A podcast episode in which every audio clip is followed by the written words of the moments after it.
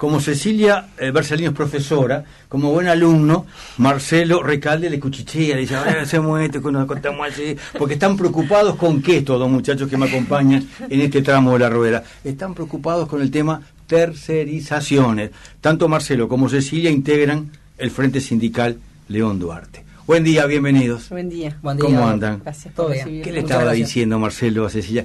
¿Qué, ¿Qué es lo que más le preocupa de las tercerizaciones? Bueno, ¿por dónde, empezamos? A ver. Eh, el tema de tercerización es un tema muy complejo. Sí. Este, nosotros, este, eh, los trabajadores, a través del PCNT, la Comisión de Trabajo Tercerizado, elaboramos un proyecto de ley. ¿Cómo llegamos a ese proyecto de ley? A ver. Este, llegamos después de hacer una evaluación de lo que estaba sucediendo con el tema de tercerizaciones, tanto en el sector público y privado. La comisión empieza a funcionar en, en abril de 2013 empezamos a hacer un estudio con los elementos que teníamos con los compañeros, analizando la legislación este, vigente en Uruguay, pero también en la región, que estaba pasando en la región, en algunos países con, con avances importantes, como fue Venezuela, Ecuador, Bolivia. Y nosotros visualizamos que si bien en el 2008 se aprobaron eh, dos leyes este, referentes a ese tema y fueron un respaldo para, para los trabajadores, este, lamentablemente eh, esas leyes no dieron las garantías necesarias para que los trabajadores pudieran este, em, em, este, realizar sus tareas en buenas condiciones. Por lo cual, hoy lo que podemos decir que en Uruguay tenemos un proceso de precarización laboral muy extremo que eh, va a través de las tercerizaciones laborales. Eh, nosotros, eh, simplemente para no extendernos demasiado, pero así hacer acuerdo que eh, estos procesos de tercerización laboral vienen del Consenso de Washington, en el 89, donde se mandaba como receta salvadora para los países latinoamericanos y salir de las crisis económicas, achicar al máximo al Estado, este, poner en manos privadas los máximos servicios, y ahí donde la herramienta fundamental para eso no solamente fue la venta directamente de algunas empresas públicas, sino un proceso de tercerización nosotros siempre decimos, para bajar un poco el tema de tierra, que es como desguazar un auto y, y, mandar, y, venderlo por partes. Es decir, en realidad no lo vendemos, pero ponemos secciones del Estado en manos privadas. Eso no está pasando hoy. Y hoy el proceso más grande de tercerización laboral se da en el Estado, no en el sector privado. Irónicamente, este proceso que se pensaba en, principio que iba a ser para la industria más que nada, este, y esto tiene que ver con la época toyotista de Japón, de, fabricar por partes, y bueno, un cambio en las cadenas productivas, se traduce después que este proceso se lleva a los estados, principalmente en Latinoamérica. Este, hoy, la realidad que tenemos en Uruguay es que tenemos un proceso muy grande, hay un promedio de 120.000 trabajadores en puestos permanentes y funciones que deberían ser estrictamente funcionarios públicos y los hacen trabajadores bajo el derecho privado. ¿Cuál es el problema? ¿Cómo se da este proceso? Hay un proceso de precarización muy grande, tenemos a veces trabajadores cumpliendo las mismas tareas, con las mismas responsabilidades el mismo organismo y el trabajador del sector privado gana hasta un 70% menos. Y si vemos la, lista de derechos laborales y de beneficios que tienen, bueno, es abismal, supera todavía ese porcentaje. Entonces ahí tenemos una contradicción muy grande que la tenemos que discutir con el gobierno, que el gobierno habla de trabajo decente, que ha hecho políticas por esto, pero tiene una deuda muy grande con este sector. Yo me quedé intrigado con tu comentario. ¿Estamos peor que Argentina, Brasil, Paraguay y Chile? Bueno, yo te hago una salvedad. Hoy, por supuesto, tenemos una situación muy compleja en Brasil y Argentina, que es conjuntural, que no es la misma que teníamos hace cinco años, ¿no? Sí, sí, sí. Nosotros empezamos... ¿Paraguay y Chile? Bueno, Paraguay tiene, sí, tiene un, proceso de precarización muy grande en el, tema. Sí.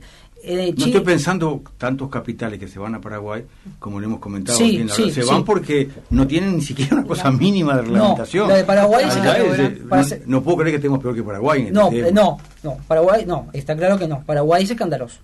Es escandaloso. Directamente. Es escandaloso. Hay que ser claro, lo de Paraguay es escandaloso. En términos generales, ¿no? No tiene las mínimas leyes. No, no, eso está claro. Este, nosotros recordamos que hubo eh, un, un, encuentro de empresarios paraguayos alrededor de ahora capaz que un año y medio, donde ellos manifestaban a los empresarios uruguayos que fueran contentos a Paraguay, que ahí los trabajadores no tenían problema de trabajar 14 horas por día con ¿Así 45 sí sí así y con 45 grados de temperatura al sol. No había problema que fueran con los capitales que allá no iban a tener los problemas que tenían acá. Es, es, terrible no así directamente no esa fue la, frase. Bueno pero digamos que es terrible el, atraso que hay en este, en Paraguay con estos temas, lo hemos hablado con los sindicatos. Eh, este, y nosotros empezamos a trabajar, buena tu pregunta, nosotros empezamos a trabajar ya hace cinco años a nivel regional con Argentina, Brasil y obviamente Uruguay eh, en estos procesos. Argentina tiene una cátedra muy importante de Derecho Laboral que se ha especializado en el tema de tercerización. Yo lo sé, te preguntaba por eso, justamente. Sí, ahí Victoria Basualdo y, Alejandra Esponda son pioneras en toda Latinoamérica y son de los exponentes más importantes a nivel mundial del tema de tercerizaciones. Empezamos a trabajar directamente con ellos y con toda la cátedra de Argentina, al cual se sumó Argentina. Este, después se sumó Chile, eh, hace un año y medio, empezamos a trabajar con Chile, este, y también algunos compañeros de Paraguay. Pero digamos, con Argentina se afianzó a nivel de Río de la Plata un trabajo bastante importante. Contestando tu pregunta, en realidad si nosotros visualizamos la diferencia entre Uruguay, gobiernos progresistas, ¿no? la época kirchnerista en Argentina y el progresismo nuestro, en realidad Argentina estaba mejor que nosotros. Para ellos ya era escandaloso que un trabajador tuviera una diferencia, un promedio de 30%. Era un problema grave que había que solucionar. Hoy en Uruguay, después de un tercer gobierno, tenemos trabajadores que ganan un 70% menos. ¿En qué área, por ejemplo? En área pública. El área pública se da siempre un, proceso de precarización. Ninguno, eh, hay un proceso de precarización grave eh, que el gobierno no ha sabido resolverlo. Sí es verdad, y esto hay que decirlo, desde la comisión entablamos una mesa de trabajo en distintos organismos públicos, en el Ministerio de Trabajo, en DINAE, este, en la dirección, y una mesa de trabajo en Torre Ejecutiva, en la Prosecretaría de Presidencia de la República, con el doctor Roballo, que ahí abrimos una puerta para discutir estos temas. Pero digamos, vamos lento, vamos lento, vamos muy lento para un problema que eh, este gobierno lo tiene hace tres periodos. Estamos finalizando un tercer periodo. Esto debió resolverse indiscutiblemente en el gobierno de Mujica, porque entendemos que el primer gobierno Vázquez fue un gobierno que tuvo que ordenar la, casa, veníamos de una crisis brutal, la crisis económica, socioeconómica más importante que tuvo el país, pero digamos que este, este proceso del segundo gobierno, que fue el de Mujica, con un crecimiento extremadamente importante del país económico, tenía las condiciones y sobraban las condiciones para resolver este tema. Lamentablemente no se hizo. Este, y hoy estamos a punto de terminar un año, un tercer gobierno, y hay una deuda muy grande con este sector. Eh, nosotros hacemos esta puntualización porque también este, tenemos problemas en el sector privado, pero en el sector privado, eh, más que nada, tenemos un problema de gestión, que hay leyes que... A ver, ¿cómo sería esto de gestión? De que tenemos leyes que amparan a los trabajadores, pero que cuesta que se cumplan. Ah. Entonces ahí eh, el Estado, que debe, ser, debe estar presente para garantizar estos derechos, eh, lo está haciendo, pero con una precariedad. Es decir, tenemos leyes que dicen, bueno, el trabajador sí tiene que ganar esto en estas condiciones, pero vemos que las empresas violan los derechos todos los días y, bueno, y, el procedimiento de sanción de esas empresas es muy lento y a veces se resuelve, desgraciadamente, de una forma injusta. Entonces ahí tenemos un problema de gestión. En el sector público tenemos un problema que las leyes vigentes, que yo hacía referencia en 2008, tienen algunas falencias técnicas. ¿Por qué digo esto?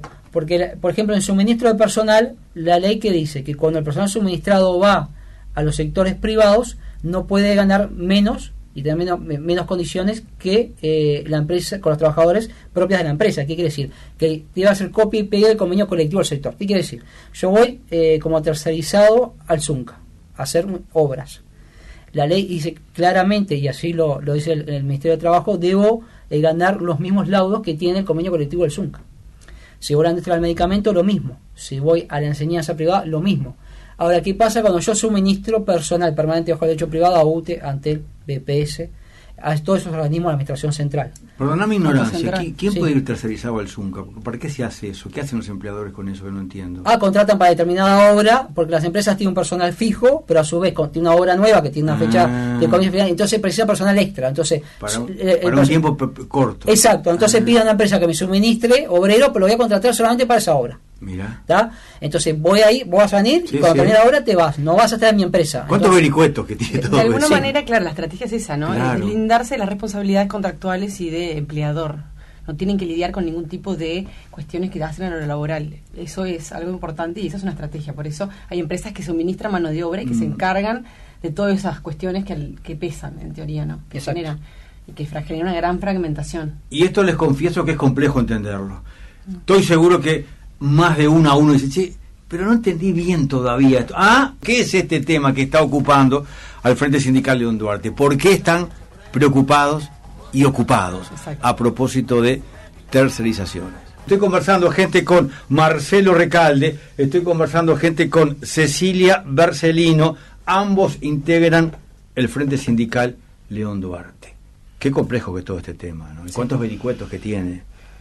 Exacto. Y el trabajar, Marce lo sabe más que nadie, desde la Comisión de Tercerizados del PIT-CNT, el trabajo justamente que se ve esa fragmentación y llegan compañeros de, distintas situaciones, de sindicatos donde tienen eh, los sindicatos les cuesta muchísimo formarse con grandes debilidades, donde hay un montón de leyes que amparan y regulan, que es como que no llegaran a ese nivel, ¿no? No llegan a esos compañeros y están mucho más desamparados. Ahí, ahí lo que eh, la apreciación es muy buena de Cecilia porque en realidad este sistema que, que nos vendían la, cátedra de Estados Unidos, por supuesto, esto con, con los, los, centros de poder que, que, rodean a, los gobiernos de, Estados Unidos, ¿no? Esas recomendaciones salvadoras para Latinoamérica. Ellos decían que la tercerización laboral iba a traer mayor especialización a los trabajadores y como consecuencia mejores salarios y condiciones laborales. Este, en realidad sabemos que eso no se cumplió, fue a la inversa, eh, se precarizó los salarios y las condiciones, pero eso tenía una idea inversa que por supuesto ellos no la, no la manifestaban, que era la fragmentación del movimiento sindical. Eh, nosotros lo vimos en Uruguay, una fábrica con 500 trabajadores, todos los que cumplían las diversas tareas en un solo sindicato. Hoy te encuentras tanto el sector público como privado que en, una en un mismo lugar de trabajo hay 3, 4, 5 y hasta 6 sindicatos. Eso se llama atomizar el sindicato, fracciona el movimiento sindical, le quita fuerza entre las patronales y bueno, y eso va un decremento de los derechos de los trabajadores. Eso es una realidad, lo que decía Cecilia, hoy tenemos un gran problema porque claro, y lo visualizamos mucho en el sector público, ¿no? El sindicato del organismo público este, y a su vez adentro tiene un sindicato por cada rama de actividad que tiene tercerizada. Es decir, limpieza tiene su sindicato, o vas a un, a UNTE y, y, está el sindicato de los compañeros de la limpieza. Otro sindicato los compañeros de la seguridad otros sindicatos, los compañeros del grupo de ciudadanos que esperan ser suministrados a, este, a tareas este, inherentes al organismo. Este, después, por otro, los, los, informáticos y temas grandes empresas como IBM o por ejemplo. Este, y después, los funcionarios propios. Claro. Entonces, eso va Coordinar entre todo eso ya de por sí es bien difícil. Es extremadamente complejo porque son convenios colectivos diferentes, los contratos son diferentes, la realidad es muy, muy diferente. Entonces, ahí eh, es, un, es una situación muy compleja que obviamente donde pierden cuando hacemos balance son los trabajadores. Nosotros ahí por eso insistimos que el gobierno tiene un gran debe con, este tema y, es por eso que el, viernes 23 a, a, las 18 horas vamos a estar haciendo una jornada en la huella de Sereni. ¿Qué van a hacer?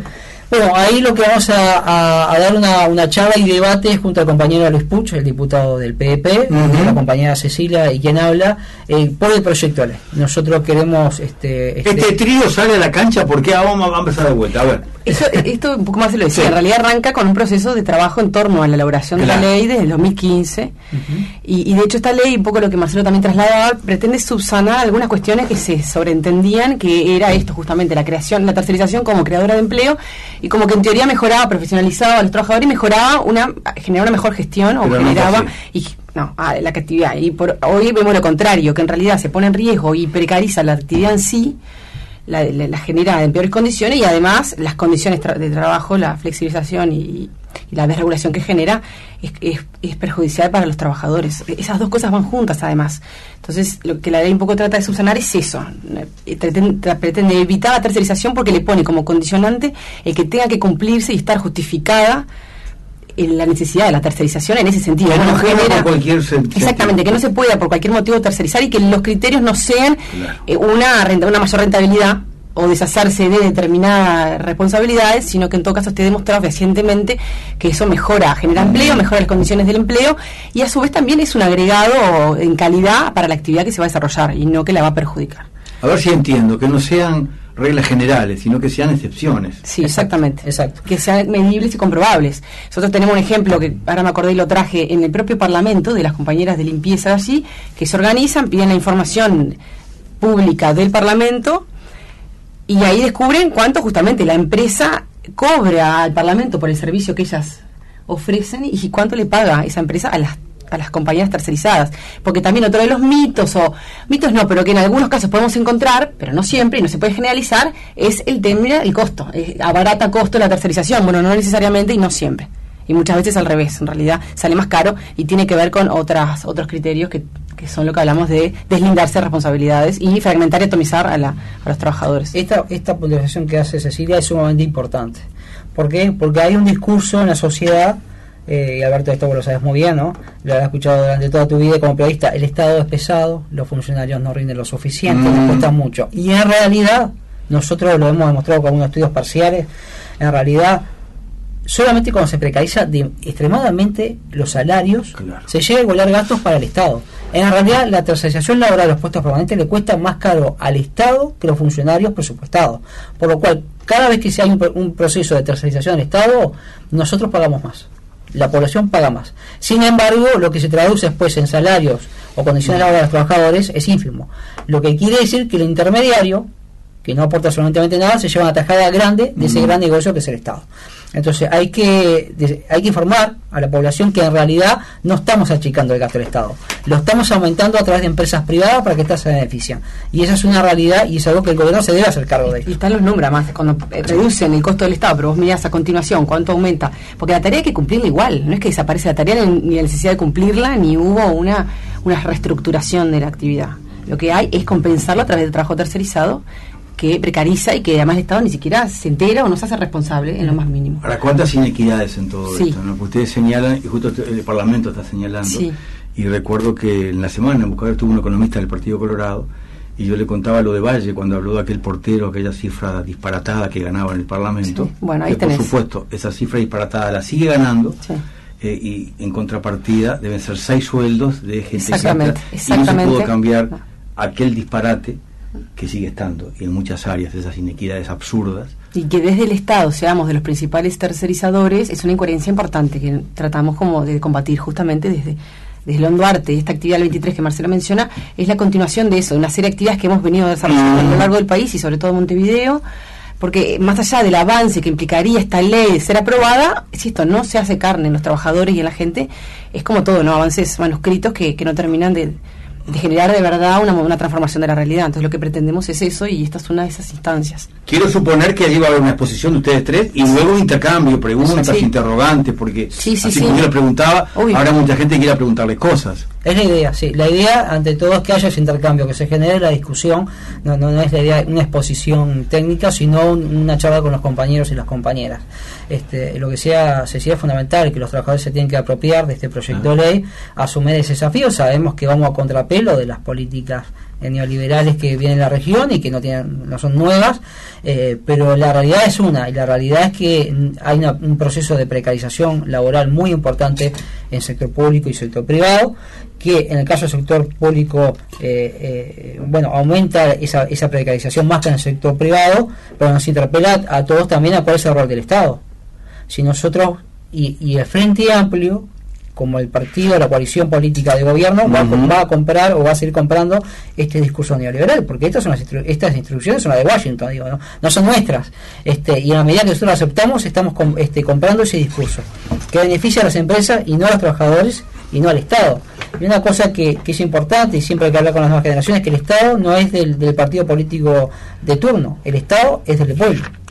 Y en la medida que nosotros no cuidamos Estado, después eso eh, trae consecuencias muy nocivas. Y, basta ver lo que pasa hoy en Argentina, que es terrible. Hoy no hay eh, Ministerio de Salud, no hay un Ministerio de Trabajo. Es decir, en la Argentina aplicando esas políticas neoliberales eh, ha retrocedido por lo menos 300 años. Solamente en un país de África eh, que no tiene Ministerio de Salud y de Trabajo.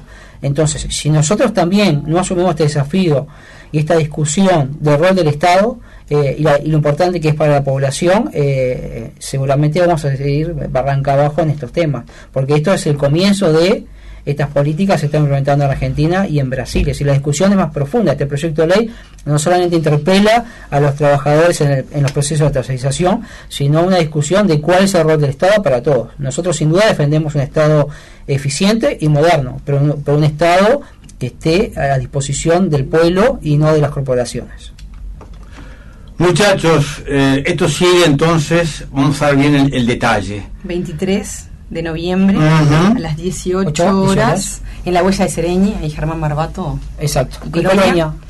Vamos a estar conversando un poco sobre esto. Con el compañero Luis Puch. Y, están todos invitados. Bien. El matecito que estaba sonando lo estaba tomando Cecilia Barcelino. Muy rico. Y va a convidar, los convido con el mate de trigo. y vuelven a reiterar el convite, por favor. Día, hora y lugar. Viernes 23 de noviembre, 18 horas, en la huella de Sereñi, Germán Barbato y Colonia junto al diputado Luis Puig y, la compañera profesora Cecilia Barcelino, la profe y, y quien habla. uno a todos si no vienen. ahí está, ahí está. Eh, un gusto, muchachos. Muchas gracias por la invitación, un placer estar acá. Dale, muchas gracias. Eh, Marcelo Recalde, gente. Cecilia Bercelino. Ambos integran el Frente Sindical León Duarte.